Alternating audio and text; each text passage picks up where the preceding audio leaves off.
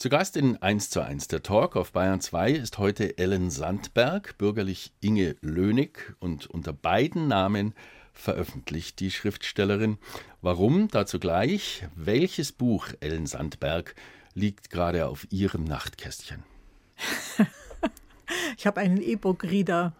Der liegt auf meinem Nachtkästchen und ich lese auch tatsächlich abends im Bett, bevor ich einschlafe, immer noch ein paar Seiten. Eine Stunde, zwei Menschen. Im Gespräch auf Bayern 2. Gregor Hoppe trifft. Ellen Sandberg heißt eigentlich Inge Lönig. Ja, Frau Lönig, ich habe drei Bücher von Ihnen auf meinem Redaktionsschreibtisch liegen und auf jedem klebt das sicherlich begehrte orange Zettelchen Spiegel Bestseller. Waren Sie von Anfang an vom Erfolg verwöhnt? Nein, überhaupt nicht. Nee, nee, also als ich angefangen habe zu schreiben, da war mein ursprüngliches Ziel auch gar nicht die Veröffentlichung. Meinen allerersten Roman, Der Sünde sollt, mein erster Dönfort-Roman, den habe ich für mich geschrieben, weil ich wissen wollte, ob ich das kann, ob es mir gelingt, einen Krimi zu schreiben, den ich gerne lesen würde. Das war mein Ziel und es hat fünf Jahre gedauert, bis ich den Roman fertig hatte. Und dann habe ich mit dem zweiten begonnen und habe mir dann gedacht, naja, das wäre jetzt schon schön, wenn der vielleicht einen Verlag finden würde.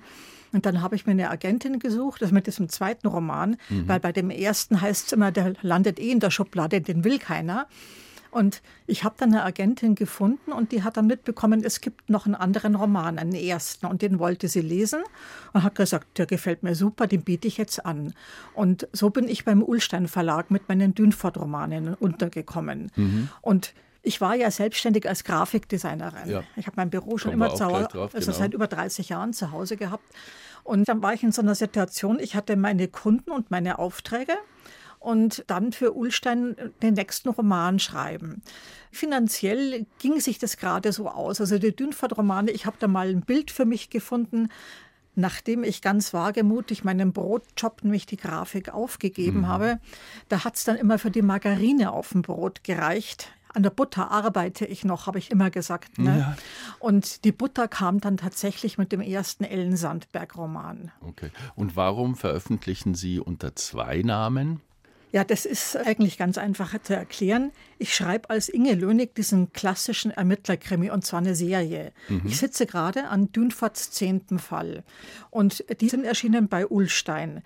Während ich als Ellen Sandberg das Genre gewechselt habe und den Verlag gewechselt habe. Und da hat sich das mit dem Pseudonym angeboten, mhm. dass man einfach das feinsäuberlich trennt. Und wie sind die Ellen Sandberg-Romane in etwa zu beschreiben? Familiendramen ja. oder ist es auch das Zeithistorische, was Sie ja auch unternommen haben? Also was mich grundsätzlich interessiert, sind die Kräfte, die in Familien walten. So gesehen sind eigentlich alle meine Romane Familienromane. Ich auch bei Dünfort, das sind eigentlich alles auch Familienromane. Mhm, mh. Aber die Ellen Sandberg unterscheidet sich insofern, als es keine Ermittlerkrimis sind und ich in der Regel einen historischen Hintergrund in meinem Roman habe, den ich aufarbeite. Begonnen hat das Ganze, ach, mein Gott, wahrscheinlich vor, ja doch, 2005. Da bin ich auf einen Stoff gestoßen durch einen kleinen Spiegelartikel, der mich einfach fasziniert hat. Damals waren Zielfahnder des LKA Baden-Württemberg, dem Dr. Aribert Heim, auf den Fersen, einem fürchterlichen Nazi-Arzt, der sich in drei Monaten im KZ Mauthausen den Beinamen Dr. Tod verdient hatte. Und ich habe mir gedacht, ey, hallo Leute, 2005 und dem seid ihr jetzt echt schon auf den Fersen. Mhm, mhm, und dann hat mich interessiert, was aus ihm geworden ist, was aus diesen Ärzten überhaupt geworden ist. Ich bin so ein neugieriger Mensch. Ich hatte dann irgendwann so einen Stapel Bücher und habe mich da immer mehr hineingeschafft in dieses Thema. Und wenn Sie sich mit der Ärzteschaft in der NS-Zeit befassen, dann landen Sie unweigerlich bei dem Thema Euthanasie, ja. also die Patiententötungen im Dritten Reich. Und ich bin jetzt zehn Kilometer von einer Heil- und Pflegeanstalt aufgewachsen, nämlich mhm. die Heil- und mhm. Pflegeanstalt Egelfinge-Haar. Und ich habe mir das dann einfach mal angesehen. Da gibt es so ein kleines Museum. Ja. Und da hatte ich eine Führung und nach dieser Führung wusste ich, ich will über dieses Thema schreiben. Ja. Aber da war gerade, glaube ich, mein zweiter oder dritter Dünfort-Roman. Ich war gerade am dritten am Arbeiten überhaupt, okay. genau. Mhm. Und ich habe dann diesen Stoff ewig mit mir rumgeschleppt und habe mal versucht, als Dünfort-Roman zu planen und zu plotten und habe festgestellt, ich verschenke viel zu viel Potenzial. Es ist so von hinten rum. Und etliche Jahre später habe ich dann einfach einen Weg gefunden, diese Geschichte zu planen mhm. und habe aber gesehen, das ist kein Krimi, es ist was ganz was anderes. Mein Agent war aber dann begeistert davon und hat es angeboten und ich habe halt dann das Glück gehabt, dass der Penguin Verlag sich für diesen Roman wirklich begeistert hat und die waren damals gerade neu auf dem deutschen Markt.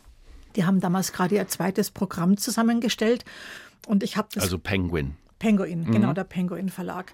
Und ich habe das sagenhafte Glück gehabt, dass die nach deutschen Autoren oder Autorinnen gesucht haben, die sie aufbauen können. Mhm. Und ich war halt eine davon. Ich verstehe. Es ist, war ein riesiger Glücksfall für mich. Ja, ja. Jetzt haben Sie gesagt, fünf Jahre haben Sie an Ihrem ersten Krimi mit Kommissar Dünfort geschrieben. Was fällt Ihnen denn leichter? Also diese nicht Dünfort Familiengeschichten beziehungsweise historisches oder die Dünfort Krimis? Puh, das ist jetzt eine spannende Frage. Ich habe jetzt tatsächlich einige Jahre keinen Dünfort geschrieben. Die letzten drei Romane sind alle Ellen Sandbergs. Mhm. Und jetzt fange ich gerade wieder an mit Dünfort. Ich habe heute witzigerweise mit dem ersten Dünfort-Kapitel in dem zehnten Dünfort-Roman angefangen. Also den Prolog gibt es schon. Ich begegne ihm gerade wieder. Grundsätzlich unterscheidet sich natürlich die Arbeit dadurch, dass Dünfort ein Ermittler ist. Mhm. Bei der Mordkommission war er. Im neunten Fall habe ich ihn zur operativen Fallanalyse versetzt. Und die haben natürlich Regeln, einen Rahmen, in dem sie sich bewegen. Also bei Dünfort versuche ich die Ermittlungsarbeit sehr realistisch zu beschreiben. Und nachdem ich das schon acht oder neunmal gemacht habe, bin ich da inzwischen auch relativ fit. Ich habe da einen Berater von der Münchner Mordkommission und auch von der Pressestelle vom LKA kriegt man tausend Informationen, die man, wenn man toll. welche braucht. Das ist toll. Aber das ist halt so ein vorgegebener Rahmen. Und das habe ich als Ellen Sandberg nicht. Mhm. Also ich habe jedes Mal neues Personal, ich habe ein völlig neues Thema. Sie haben ja als Kind schon sehr viel gelesen, haben Sie erzählt. Ja. War das generell in Ihrer Ursprungsfamilie so, dass das Lesen sehr angesagt war? Sie haben ja auch relativ viele Geschwister. Ja, Oder waren Sie da ein Ich habe fünf Geschwister, jetzt überlege Toll. ich gerade. Also meine Schwestern, die haben, glaube ich, auch viel gelesen, aber nicht so viel wie ich. Ich glaube, ich war schon diejenige, die am meisten Bücher gefressen hat. Mhm. Und bei meinen Brüdern weiß ich das ehrlich gesagt gar nicht mhm. so genau. Also der älteste auf alle Fälle. Und mein jüngster Bruder ist zehn Jahre jünger als ich. Also der war 13, als ich von zu Hause ausgezogen bin. Das macht natürlich schon einen großen Unterschied, auch in der Frage, welcher Literatur begegnet man. Was ja. waren denn das für Bücher, die Sie als Kind oder, oder junge Jugendliche tütenweise nach Hause getragen haben? Also als Kind diese Pippi Langstrumpf, diese typischen Kinderbücher. Okay. Dann so, wie ich in der Realschule war, diese ganzen Enid Blyton Bücher, mhm. Honey und Nanny, diese ganz typische Jugendliteratur. Dann habe ich gerne Märchen gelesen. Mhm. Tausend und eine Nacht habe ich zig Male gelesen. Natürlich auch die Michael Ende Bücher. Ja. Unbedingt. Ja, absolut. Was fällt mir noch ein? Pippi Langstrumpf habe ich schon Haben's gesagt. gesagt ja. ja. Sie schicken ja den Kommissar Dünfort an die Tatorte. Was ist denn das für ein Typ, der Herr Dünfort? Der Dünfort ist eigentlich Hamburger, lebt aber schon seit vielen Jahren in München. Er kommt aus gutbürgerlichen Verhältnissen. Er ist ein sehr höflicher und empathischer Mensch. Er ist einfach ein netter Kerl von nebenan. Er mhm. ist nicht dieser typische Ermittler, den man in vielen Krimis findet, der trinkt und raucht und der seine Ehe zerstört, weil er nur noch arbeitet. Also Dünfort ist so, ja, einfach wieder der nette Kerl von nebenan. Ja. Der Mann von der Hamburg-Mannheimer, aber mit ein bisschen mehr Neugier als. Naja, den Vergleich, glaube ich, würde ich jetzt nicht ziehen. Okay. Ich denke, er ist ein sehr empathischer Mensch mhm. auch. Mhm. Ja, das sind Versicherungsvertreter auch meistens. Ja, die müssen das vielleicht auch sein, weil sie müssen sich ja in ihr Gegenüber einfühlen, damit sie mhm. eine Police verkaufen können. Ja, vielleicht passt der Vergleich doch. 1 zu 1, der Talk auf Bayern 2. Gregor Hoppe im Gespräch mit Ellen Sandberg ist eine bayerische Preußin. So, auf Ihre Herkunft, Ihre Eltern kommen wir gleich. Ich wollte noch mal die Frage vorausschicken. Sie haben lange als Artdirektorin auch gearbeitet und vor allem als Grafikdesignerin. Was macht denn eine Artdirektorin eigentlich? Das ist auch eine gute Frage. Das war eine kleine Werbeagentur und wir waren da, glaube ich, nur zwei oder drei Grafiker. Und einer ist halt dann, hat's Auge drauf, dass alles läuft und mhm. man sich an die CI des Kunden hält. Und, und trotzdem habe ich das Tagesgeschäft mitgemacht. Das mhm. habe ich sieben Jahre lang gemacht. Dann habe ich geheiratet, habe Kinder bekommen. Und dann fragt man sich, wie mhm. arbeite ich jetzt weiter? Und da bietet sich das in dem Beruf an, dass man sich selbstständig macht und eben freiberuflich für die Agenturen oder für Kunden arbeitet. Ja, und Sie waren dann also quasi in dieser kleinen Gruppe die Chef-Grafikdesignerin, die eben die Corporate Identity, Sie sagten CI, für den Kunden herstellt, richtig? Ja. Und das hatten Sie ja auch gelernt, das war Ihre ja, ja, Ausbildung. Ja, ich habe das studiert, ja, ja, mhm, klar. Mhm. Ich habe drei Jahre Grafikdesign in München an der U5 studiert. Okay, und Sie haben schon als Kind künstlerische Veranlagungen erkennen lassen dann? Oder? Das, Sie haben gut gezeichnet vermutlich, Sie haben gute Aufsätze geschrieben. Ja, dass ich Grafikerin geworden bin, das ist eigentlich ein Zufall. Ich wollte eigentlich Erzieherin werden mit so ah. 15, 16 Jahren, weil meine Tante war Erzieherin und die hat gesagt, das ist ein toller Beruf. Und dann hat mein Vater gesagt, na ja, Erzieherin ist vielleicht so ein bisschen schmalspurig, stell dich doch breiter auf, studier doch Sozialpädagogik. Mhm. Jetzt war ich aber keine so wahnsinnig tolle Schülerin, war ich nie. Und als ich dann mein Fachabitur in der Tasche hatte, hat es der Notendurchschnitt erstmal nicht gereicht, um sofort Sozialpädagogik zu studieren. Also habe ich erst mal ein Jahr lang in einem privaten Kindergarten gearbeitet und habe mich dann wieder beworben an der Fachhochschule für Sozialwesen, wusste aber eigentlich schon, ich will das nicht. Weil also Sie im Kindergarten gemerkt haben, das ist eigentlich nicht so Ihre Sache? Man muss dazu sagen, dass es unglücklich gelaufen ist. Es war ein mhm. privater Kindergarten. Mhm. Das war ein Doppelhaus. In der einen Haushälfte hat die Leiterin dieses Kindergartens mit ihrer Familie gewohnt. In der anderen Haushälfte war dieser Kindergarten. Als ich da angefangen habe, gab es neben der Leiterin noch eine Erzieherin und ich als Praktikantin. Und die Erzieherin, ich habe die nur ein paar Wochen lang kennengelernt, weil dann ist sie schwanger geworden und hatte Probleme in der Schwangerschaft mhm. und war krankgeschrieben und kam nicht wieder. Und die Leiterin des Kindergartens, die hatte dann privat offensichtlich Probleme die kam immer seltener rüber, was dazu geführt hat, dass ich an manchen Tagen von morgens bis abends mit 33 Kindern, also nachmittags waren es dann weniger, mhm. äh, war ich alleine in diesem Haus. Ich bin abends nach Hause gekommen, meine Mutter hat mir das Essen auf den Tisch gestellt, ich habe gegessen und bin ins Bett gefallen. Ich war tot, ich war platt. Ja, das ja. glaube ich. und danach wusste ich, nee, das ist nichts für mich. Und als ich dieses Formular wieder ausgefüllt habe, diese Anmeldung für die Fachhochschule, da sollte man einen Ersatzstudiengang ankreuzen. Und da gab es Wirtschaft und Technik und Gestaltung. Wirtschaft und Technik ich nicht. Also habe ich Gestaltung angekreuzt, weil ich ganz gern gemalt und gezeichnet habe. Mhm. Und dann wurde ich aufgefordert, meine Mappe einzureichen. Mappe. Ich hatte eigentlich keine Mappe. Ich habe halt dann meine Zeichnungen zusammengesucht, habe die in eine Mappe getan, habe die eingereicht und habe dann eines Tages ein Schreiben bekommen, ich möge diese Mappe doch bitte wieder abholen. Dann bin ich in die Fachhochschule gefahren, Lotstraße.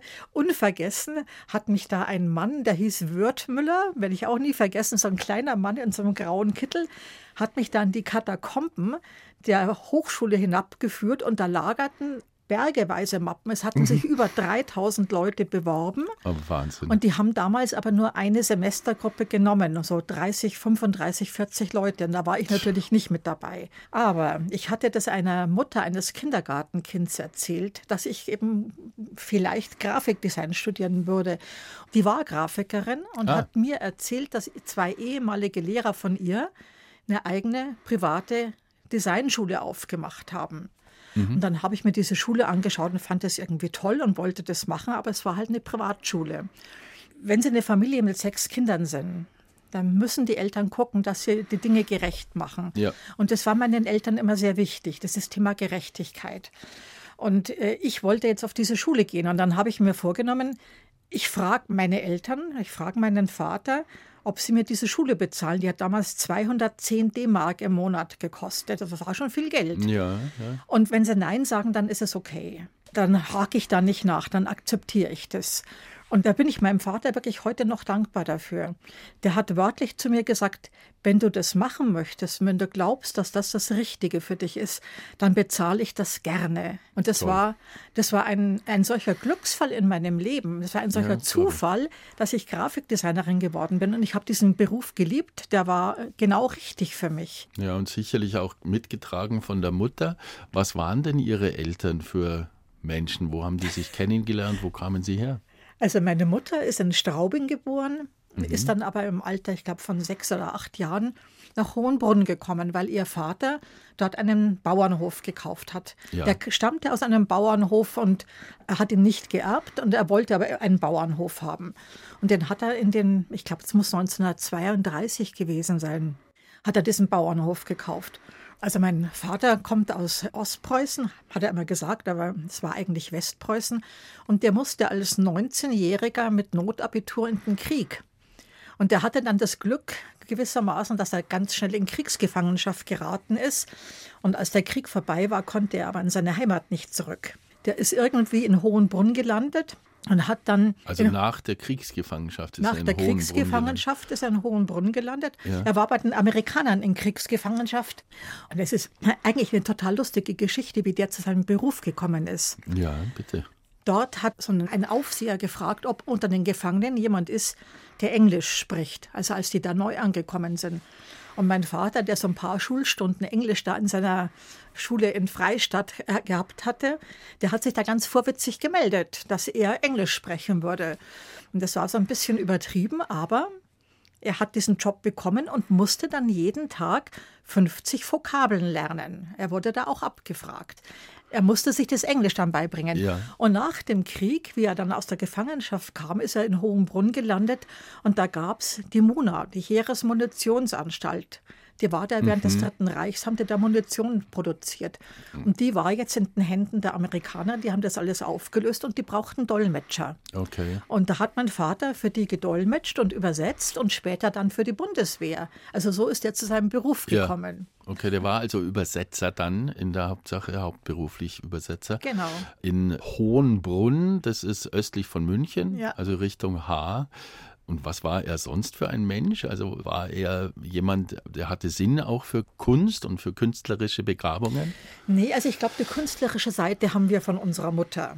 Also ich habe ja noch einen Bruder, der Stahlbildhauer ist. Ah. Und ich glaube, dass diese künstlerische Ader, die kommt aus der Ecke meiner Mutter. Mhm. Wobei, jetzt fällt mir gerade ein, meine Eltern, die haben mal ein Bilderbuch für uns Kinder gemacht.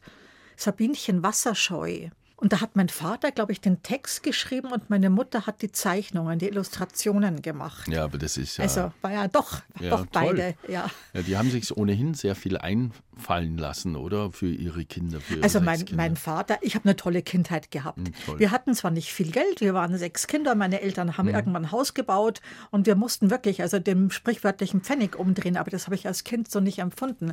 Der hat mit uns tausend Sachen unternommen. Also der hat mit uns gebastelt im Herbst Drachen, in der Weihnachtszeit Laternen.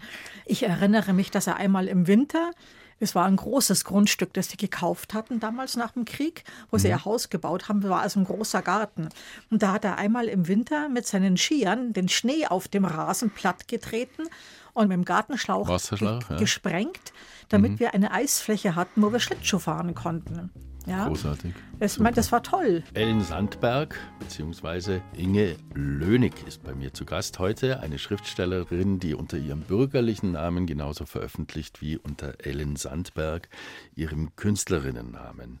Wir müssen noch aufklären, Frau Lönig, warum Sie eine bayerische Preußin sind. Also das haben Sie getan. Ihre Mutter war in Straubing zur Welt gekommen, ihr Vater aus Westpreußen, aus Freistadt, stammend. Die haben sich dann nach dem Krieg erst kennengelernt. Sie reden relativ Hochdeutsch, finde ich. Man hört ein bisschen, dass Sie münchnerisch sind. Können ja. Sie richtig bayerisch? So ganz richtig glaube ich nicht, aber ich kann schon ein bisschen mehr, als ich jetzt zeige. Ja. Muss man auch dazu sagen, mein Vater hat Wert darauf gelegt, dass wir Hochdeutsch sprechen mhm. und nicht nur Bayerisch. Also ja. das kommt sicherlich auch aus seiner Ecke mhm. und das war auch sicherlich nicht verkehrt. Gewiss nicht. Ostpreußische Ausdrücke, blieben die auch hängen? So in der Familiensprache? Nee, also, also, nee, also mein Vater, der hat auch Hochdeutsch gesprochen. Ja. Der hat keinen Dialekt gesprochen. Okay. Nee. Es gibt nur die lustige Geschichte von meinem jüngsten Bruder, ja. der da eben zehn Jahre zehn jünger Jahre ist als, als ich, ja. hat meine Mutter erzählt, wie sie mal zum Einkaufen gegangen ist und am Spielplatz vorbeikam. Da war mein Bruder mit seinen Kumpels am Spielen und sie hört, wie er gerade sagt, mein Vater ist ein Preis, meine Mutter ist eine Bayerin und ich bin ein Mischling. ja, man stellt sich ihr Familienleben wirklich sehr idyllisch vor, aber wenn man so ungefähr eine Generation ist, was wir beide nun sind, dann erinnert man sich ja auch an zeitgeschichtliches. Ich komme darauf, weil Sie auch zeitgeschichtliche Themen natürlich behandeln als Autorin. Und man hat die Erinnerung so an Großereignisse, seit die Massenmedien funktionieren, sozusagen. Jetzt, ja. Der Kennedy-Mord, der sich ja. jetzt gerade geehrt hat am 22. November, der hat irgendwie in allen Familien damals Ähnliches ausgelöst wie die Kuba-Krise zum Beispiel. Wie erinnern Sie sich? Ja, also an diesem Novemberabend 1963, da war ich sechs Jahre alt, also mhm. sechseinhalb, da durfte ich tatsächlich die Tagesschau gucken. Sonst durften wir keine Nachrichten gucken. Wir waren noch zu jung, ja, zu klein. Ja, ja, das wollten unsere Eltern uns nicht zumuten. Aber äh, da wurde eben über dieses Attentat auf den John F. Kennedy berichtet. Und ich habe das heute noch präsent, wie erschüttert meine Eltern waren. Ich habe diese ganze Szene noch präsent. Also das hat mich nachhaltig beeindruckt. Und da gibt es auch eine lustige Geschichte dazu, weil einige Jahre später, so in der Ende Grundschule oder vielleicht war es auch schon in der Realschule, Nee, ich glaube, es war noch in der Grundschule, wenn man diese Erlebnisaufsätze schreiben muss. Ah. Da gab es die Aufgabe, wir Kinder, wir sollten uns in einen Gegenstand hineinversetzen und aus der Sicht dieses Gegenstandes in der Ich-Form eine spannende Geschichte erzählen. Also zum Beispiel hier, Sie haben hier ein Telefon, aus der Sicht ja. des Telefons was Spannendes erzählen. Und ich, ich habe mir überlegt, ich bin das Auto, in dem John F. Kennedy erschossen wurde und habe aus dieser Sicht diesen Mord beschrieben. Das ist ja unglaublich. Die 70er Jahre, ja, die für mich und für Sie auch wahrscheinlich verbunden sind, nicht nur mit dem äh, Gewinn der Weltmeisterschaft oder dem Olympiaterror, der Fußballweltmeisterschaft ja. meinte ich, sondern vor allem mit dem Terrorismus der RAF, also ja. der Roten Armee-Fraktion. Woran erinnern Sie sich? Welche Bilder haben Sie da noch im Kopf? Ich habe ein Bild im Kopf, wie ich mit meiner Schwester und ihrem Freund im Auto unterwegs war und mit so einer Straßenkontrolle gekommen bin, so Polizisten mit Maschinengewehren. Dann erinnert man sich natürlich an diese Fahndungsplakate, die überall hingen. Man erinnert sich natürlich an diese Entführung von Hans-Martin Schleier und an seine ja. Ermordung, die Entführung der Landshut und diese Geiselbefreiung in Mogadischu, die uns ja, glaube ich, eine Woche oder zehn Tage in Atem gehalten hat. Also dieser deutsche Herbst, der ist mir sehr präsent. Ja. Und dann natürlich diese Todesnacht von Stammheim. Ja. Sie schreiben auf Ihrer Website tatsächlich, dass Sie empört waren, als Sie erfuhren, Holger Mainz ist gestorben, ja. der Zwangsernährung verweigert hat bei einem Hungerstreik und in der Justizvollzugsanstalt, in der er einsaß, eben starb. Waren Sie da wirklich also empört im Sinne, ich befürchte, wir werden langsam ein Polizeistaat? Nein. Oder, nein. Das war eine andere Empörung. Da geht es um den freien Willen. Der Holger Mainz hat einen freien Willen geäußert, dass er im Hungerstreik bleiben will, während die anderen ja aufgehört haben. Und dann setzt der Staat sich über diese freie Meinung hinweg, über diese freie Willensentscheidung und verordnet eine Zwangsernährung mit 400 Kalorien pro Tag. Der Staat, ich, ich, ich, Sie merken gerade, ich, ja, mir, ja, ja. mir bekommt die Galle gerade schon wieder hoch mit 400 Kalorien kann kein Mensch auf Dauer überleben. Also sie haben ihn langsam verhungern lassen und haben gesagt, wir lassen dich verhungern. Nicht du lässt dich verhungern, nicht dein Wille geschehe, sondern unser Wille geschehe. Ja, so habe ich das damals empfunden und das hat mich maßlos empört. Ja. Ist denn diese Zeit, sind Ihre Erinnerungen in diesen Roman von Ihnen keine Reue geflossen? Ja, ja. Da ist einiges mit dabei, was mich schon damals als junge Frau, also ich war 1977, war ich 20 Jahre alt, was mich damals schon immer irritiert hat, dass diese Rote Armee-Fraktion keine Vision hat, keinen Plan, wie sie die Gesellschaft ändern oder verbessern will. Sie mhm. wollten nur den Terror, sie wollten das bestehende System abschaffen und hatten keinen Plan, wie es danach weitergehen soll. Und das fand ich total seltsam. Es waren auf jeden Fall ganz, ganz furchtbare Jahre. Sind die redimensioniert worden durch den Terror, der heute ich will nicht sagen normal ist, aber diese Terroranschläge, die heute in einer ganz anderen Größenordnung erfolgen, haben die den RAF-Terror ein bisschen also find, harmloser das, aussehen lassen? Ich finde es den falschen Gedankengang, das, mhm. das eine gegen das andere äh, aufzuwiegen oder äh, vergleichen zu wollen. Es ist beides fürchterlich. Es ist kein Weg, es ist kein Mittel. Terror ist keine Möglichkeit, Probleme zu lösen. Ja. Und es gibt keine Maßgabe dafür. Ja. 1 zu 1, der Talk auf Bayern 2. Gregor Hoppe im Gespräch mit Ellen Sandberg lässt Kommissar Dünfort erkunden. Bevor wir jetzt zum Kommissar Dünfort kommen, Frau Sandberg, reden wir noch mal kurz über den Roman Keine Reue. Sie sagen, der RAF-Terror ist eigentlich nur die Bühne für eine Schilderung von was? Naja, also der Roman hat eigentlich mehrere Themen und auf die Idee zu diesem Roman bin ich eigentlich durch zwei Dinge gekommen. Erstens mal durch einen Satz in einer Biografie, der mich angesprungen hat und der da lautet, du hast nichts gesehen, vergiss das gleich wieder. Und das hatte bei dieser Figur, äh, also bei dieser realen Person tatsächlich die Folge, dass sie sehr viele Dinge vergessen hat in ihrem Leben. Und das Zweite war die eigene Erfahrung, wie man mit seinen eigenen Erinnerungen umgeht, durch welche Filter die laufen können. Also wir haben es ja schon erwähnt, ich habe fünf Geschwister und wir sind drei Mädels und drei Jungs und wir drei Mädchen, wir sind die Älteren. Und irgendwann habe ich festgestellt, so als junge Erwachsene war ich mit meinen beiden Schwestern mal in Urlaub und an einem Abend haben wir uns eben über unsere Kindheit unterhalten und ich war total baff, wie unterschiedlich wir uns erinnern. Also darüber wollte ich schreiben, also wie man sich seine Erinnerungen vielleicht auch schön macht, ja. Und ich wollte auch mit diesem Satz etwas anfangen, du hast nichts gesehen, vergiss es gleich wieder. Und so ist die Figur von diesem Ben entstanden, der als Kind etwas gesehen hat, was er nicht sehen sollte und gleich wieder vergessen sollte. Und diese Vergesslichkeit, die zieht sich jetzt durch sein Leben und führt dazu, dass er dann also der Roman beginnt bei ihm ja damit, dass er versucht, den Mord an einer Frau zu verhindern, was ihm leider nicht glückt. Und er wird also verletzt und er wacht im Krankenwagen auf und er kann sich nicht erinnern, was passiert ist.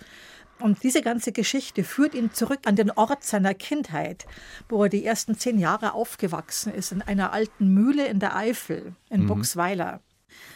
Und er hat dann diese Zeit wunderschöne Erinnerungen an dieses freie, ungebundene Leben in der Natur, an eine Freiheit, die er später nicht mehr gehabt hat. Für ihn war das alles toll. Aber seine Geschwister sagen, du spinnst, du hast einen Vogel. Das war nicht toll. Ja? Mhm. Wir waren vernachlässigte Kinder, unsere Eltern, Gernot und Barbara. Wir sind ihnen gerade mal am Arsch vorbeigegangen. Es gab oft nichts zu essen, die waren oft tagelang nicht da. Ja? So fängt diese Geschichte für den Ben an. Und ich erzähle natürlich auch die Geschichte von Barbara und Gernot, von diesen Eltern. Und dann habe ich mir überlegt, was sind es für Personen, dass die ihre Kinder so gleichgültig behandelt haben. Sie haben da das Etikett antiautoritäre Erziehung drüber geklebt, ja. Mhm. Und ähm, dann habe ich mir eben eine Lebensgeschichte für die ausgedacht und die Zeit, in der das spielen musste, waren dann eben die 70er. Dann habe ich mir gedacht, ja, super, das, das passt. Die sind so mit ihrem Fanatismus beschäftigt, mit ihrem Linkssein. Die wollten auch nie Kinder. Das erzähle ich auch in dem Roman, wie die Kinder entstanden sind oder ja. wie es zu denen gekommen ist. Und das lassen die diese Kinder spüren. Mhm. Und wie geht man als Kind mit einer solchen Vernachlässigung um? Wie gesagt, Ben macht sich seine Kindheit schön. Sein Bruder ist später zur Bundeswehr gegangen, weil hurra, endlich Strukturen, endlich Leitlinien, etwas, woran man sich orientieren kann. Und die Luise, die ist zu einem wie ihre Mutter das nennt, zu einem kleinen Helferlein geworden. Okay. Das ist eigentlich eine ganz patente Frau, aber sie engagiert sich halt ehrenamtlich in der Obdachlosenhilfe, weil mhm. sie auch Halt und Orientierung sucht. Lassen Sie uns jetzt zu Kommissar Dünfort nochmal kommen. Ich wollte fragen jetzt nach neun, es ist der zehnte in Arbeit, haben Sie gesagt. Ja. Hat er sich inzwischen eigentlich verändert? Das werde ich jetzt dann feststellen. Ich begegne ja. ihm ja gerade erst wieder. Er ist natürlich ein paar Jahre älter geworden. Er ist inzwischen seit seinem letzten Fall bei der operativen Fallanalyse und nicht mehr bei der Mordkommission. Mhm. Also das ist die Abteilung, die so gerne als Profiler bezeichnet Profiler. wird. Mhm. Ja. Mhm. Wobei das ja nur einen Teilaspekt dieser Arbeit beschreibt. Was ich definitiv schon weiß, das hat sich schon im letzten Band angedeutet, dass es Ärger mit der Wohnsituation gibt. Das Haus wurde vererbt, indem er mit seiner Frau, also es ist ein Mehrparteienhaus in der Pestalozzi-Straße ja, ja. am alten Südfriedhof und es wurde vererbt. Es gibt neue Eigentümerinnen mhm. und da, glaube ich, droht ihnen jetzt irgendwie so eine Kündigung. Oh da müssen sie gucken, wie sie sich neu neu einsortieren. Und die Tochter Chiara. Da steht dann jetzt im kommenden Jahr die Einschulung an. Und das ist auch eine schwierige Entscheidung, weil dieses Kind hat das Down-Syndrom. Da muss man sich überlegen als Eltern, ob man es an einer Regelschule mit einem Schulbegleiter unterbringen will oder ob nicht doch die Förderschule die bessere Möglichkeit ist. Also das sind so die privaten Problemchen, vor denen Dünfort steht. Und beruflich, glaube ich, wird ihm gleich, ich bin im ersten Kapitel, wird ihm gleich ein Journalist, dem er ein Interview gibt, die dämliche Frage stellen, ob er denn bei der Mordkommission nicht besser aufgehoben war, weil da hat er die Fäden in der Hand gehabt, da mhm. hat er entschieden, wie ermittelt wird. Und ich glaube, der trifft da so einen tatsächlich wunden Punkt, weil als Mitglied der OFA, also der operativen ja. Fallanalyse, diese Teams, die beraten die Sokos die entscheiden nicht, wie die Ermittlung geführt wird. Ja, die Sokos können den Empfehlungen folgen oder eben auch nicht. Sie können die OFA an Bord holen oder auch nicht. Ja? Also das ist so ein, ich glaube, Dünford hat tatsächlich ein Problem damit, dass er nicht mehr die Entscheidungen trifft. Solches Wissen, haben Sie das von Ihrem Gehilfen sozusagen im Polizeipräsidium oder beim Landeskriminalamt? Ich habe einen Kontakt zum Alexander Horn, der ja. beim LKA Bayern äh, Leiter der operativen Fallanalyse okay. ist, der mhm. das überhaupt aufgebaut hat, das ja. Ganze. Und er hat auch ein wunderbares Buch dazu geschrieben, ah, ja. Die Logik der Tat. Ähm, so eine Ermittlerfigur zu erfinden und lebendig werden zu lassen, das stelle ich mir immer am allerschwierigsten vor, weil ich weiß, dass die Leser und Leserinnen, also ich rede jetzt zunächst einmal von mir, ich freue mich immer wahnsinnig, wenn die das Privatleben in Fälle hineinspielt. Also wenn der Kommissar nach Hause geht, äh, seine Kinder am Abendbrottisch trifft, die Frau hat schon irgendwas Tolles gekocht und so. Das, oder Montalbano, ja, von Camilleri geht abends ja immer in diese Fischosteria und isst köstliche sizilianische Fischgerichte. Das sind immer die Stellen, wo ich, der ich dem Fall kaum mehr zu folgen vermag. Ich sag's ehrlich. Das genieße ich immer besonders bei solchen Krimis. Ich habe mal in Parma einen italienischen Krimischriftsteller Valerio Varesi interviewt und der sagte, es geht bei italienischen Kommissaren genauso oft ums Essen wie bei US-Kommissaren um den Whisky. Ja, okay. Ja. Macht irgendwie Sinn. Macht irgendwie Sinn. Ja, aber Sie werden lachen, es gibt Leser, die natürlich diese Dünfert genau deswegen lieben, weil er auch ein Privatleben hat. Aber es gibt Leser, die mögen genau das nicht. Und die mögen dann diese Romane auch nicht. Dann gibt es dann zwei- und ein-Sterne-Rezensionen dafür. Oh. Die wollen Ermittlungsarbeit, die wollen Spannung, die interessiert nicht, äh, ob der jetzt zu Hause eine, ein Hühnerbrust in Zwiebelcreme kocht. Aber wären die nicht besser aufgehoben bei Agatha Christie?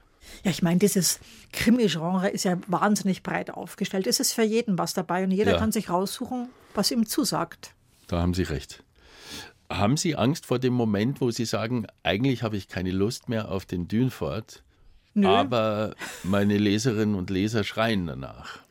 Nee, ich habe immer gesagt, ich werde den Dünfort so lange weiterschreiben, wie ich ihn weiterentwickeln kann. In dem Moment, wo Stillstand eintritt, wird es auch langweilig. Dann will man es nicht mehr lesen. Zu Gast bei Gregor Hoppe. Ellen Sandberg. Das Schreiben reicht für Dickbutter. Ja, ist doch schön, wenn man Erfolg hat und der sich dann auch noch ein bisschen auszahlt, Frau Sandberg. Hätten Sie eigentlich weitergeschrieben, wenn Sie keinen Verlag, keine Agenten gefunden hätten? Also rein zum Vergnügen für die Schublade? Das ist jetzt eine spannende Frage. Also mein Ausgangspunkt war ja, ich wollte wissen, ob es mir gelingt, einen Krimi zu schreiben, den ich gerne lesen würde. Und das habe ich ja mit dem ersten Dünfort-Krimi geschafft gehabt. Dann habe ich einen zweiten angefangen. Ich, also ganz ehrlich, ich, ich weiß nicht, ob ich weitergeschrieben hätte, wenn ich jetzt keinen Verlag gefunden hätte, weil was ich wissen wollte, habe ich ja erfahren. Hatten Sie ich, erreicht. Genau, ja. ich hatte das erreicht.